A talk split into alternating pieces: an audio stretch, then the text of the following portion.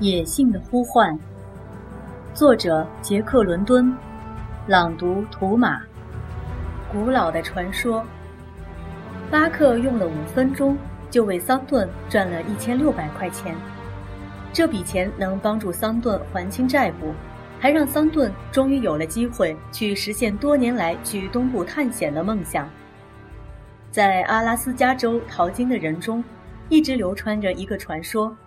东部某个地方有一座神秘的金矿，那儿储藏着非常丰富的黄金，而且比北方已发现的任何一座金矿都好。至于这座地点不明的金矿的历史，就跟阿拉斯加州一样悠久。许多年来，曾经有无数淘金的人怀着梦想去寻觅它，可是一直没听说有谁找到了它。所听到的最多的是。去的人再也没有回来的，没有人知道当初是怎么发现，又是谁第一个发现它的，也没有人怀疑这个传说的真实性。据说，许多人临终前还发誓，的确有这么回事，并且他们告诉后人，只要找到一间古老破旧的小木屋，就一定能够找到金矿。所有这一切给这座失落的金矿披上了悲剧和神秘的色彩，同时也吸引了成千上万更多雄心勃勃的人前往。桑顿有了探险的钱之后，也抵挡不住传说的诱惑，立刻决定到东部去探个究竟。他和皮特·汉斯带着巴克他们一行，浩浩荡荡地沿着一条无人知晓的小路向东部前进。其实。他们是走向一个不可知的未来，他们内心急切的热望熊熊燃烧，一口气赶了七十英里。他们跨过玉空河，向左拐，沿着斯图尔特河前进。经过了梅奥湖和麦圭斯钦后，来到斯图尔特河的上游，然后翻山越岭，朝东部继续前进。常年生活在荒野中的桑顿练就了惊人的耐力和过人的胆量。即使进入杳无人烟的蛮荒地带，他也毫无畏惧之色，更不会半途而废。以前，他仅凭着一撮盐巴和一杆猎枪，一个人跋涉在荒山野岭之间，想走到哪儿就走到哪儿，想停留多长时间就停留多长时间，既潇洒又自在，好像荒野就是他的家。他有这样的本领，是因为他学会了印第安人特殊的生活习惯。一边旅行一边猎取食物，也就是说，在找不到任何食物的情况下，也仍能继续往前行走，因为他的经验告诉他一定能找到食物。所以在桑顿带着他的伙伴来到东部的时候，他的同伴包括巴克他们，每天都能吃到沿途生活着的动物，香喷喷的美味。当然，也不能完全依靠桑顿的本领。带足够的弹药和工具是必要的准备，这样一来，他们就不用担心无限漫长的路途了。有时候，他们一直不停地走上好几个星期都不休息；有时候，他们又在一个地方安营扎寨好几个星期。桑顿他们就到处烧火钻洞，利用火的热量把所有的冰层融掉，然后淘洗一盘盘泥沙。而巴克他们则在附近游逛打闹，在漫长的跋涉途中，运气好时，他们能捕获很多猎物，能尽情的饱餐一顿；而运气不佳时，他们得勒紧腰带，忍受饥饿。他们这种一边走路一边打猎捕鱼的生活，正是巴克喜欢的。他愉快地过着每一天，日子一天天的逝去了。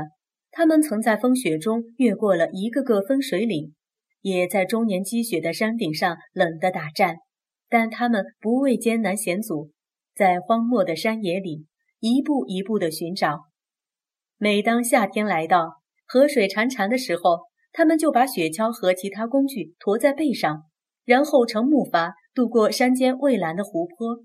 有时遇到湍急的河流，他们便从树林里锯下木头做成结实的船，或逆流而上，或顺流而下。他们渡过了无数不知名的河流。有一次，他们走到一个到处是昆虫的山谷，在一处偏僻阴凉的地方，竟然发现了跟南方一样美丽的鲜花和草莓。他们觉得这是上天送给他们的礼物。那年秋天，他们又进入了不可思议的湖泊群，一潭潭碧蓝的湖水在雪山的掩映之下，给人一种悲凉寂寞的感觉。也许这里曾经是野禽出没的地方，但是如今已没有任何生命的迹象了，有的只是呼呼的风声和凄凉的湖岸边波浪的拍击声。一年冬天，他们漫游在一条不知名的小路上，他们惊喜地发现了一些已模糊的足迹。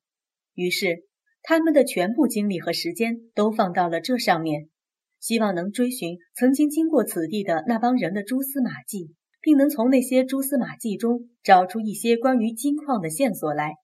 有一次，他们在密林里找到了一条看似有人走过的小径。于是欣喜若狂地顺着那条小径追寻过去，他们感到那间不知在何处的小木屋仿佛就近在咫尺。然而，那条小径没头没尾，忽隐忽现，显得神秘莫测。他们偶然间来到了一间残破的狩猎专用的小屋，屋里堆着一堆腐烂的毛毯，在毛毯的碎片中，桑顿发现了一杆长筒的碎石打火枪。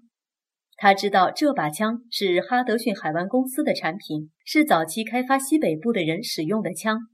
当时，这样一把枪的价值相当于堆得和它一样高的平铺着的一块海獭皮呢。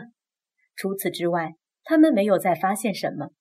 于是，他们失望地离开了，继续他们的漂流生活。一年的春天又来到了，他们仍旧四处寻找。当他们走到一片开阔的山谷时，汉斯无意间瞥见了谷底那条缓缓流动的小溪，闪着金光。于是他赶紧叫桑顿和皮特拿出淘金盘，兴奋地一起在河里淘了起来。结果证明，汉斯是绝对正确的。他们的淘金盘里盛着黄灿灿的金子。有了这个令人激动的睡不着的发现后，他们不再去寻找传说中的那间小木屋了。他们就在小河旁安营扎寨，每天淘洗沙金。他们把那些淘洗干净的金子，五十磅一袋，装在鹿皮袋子里，像堆木柴那样，一袋一袋地堆在他们所搭的木棚旁边。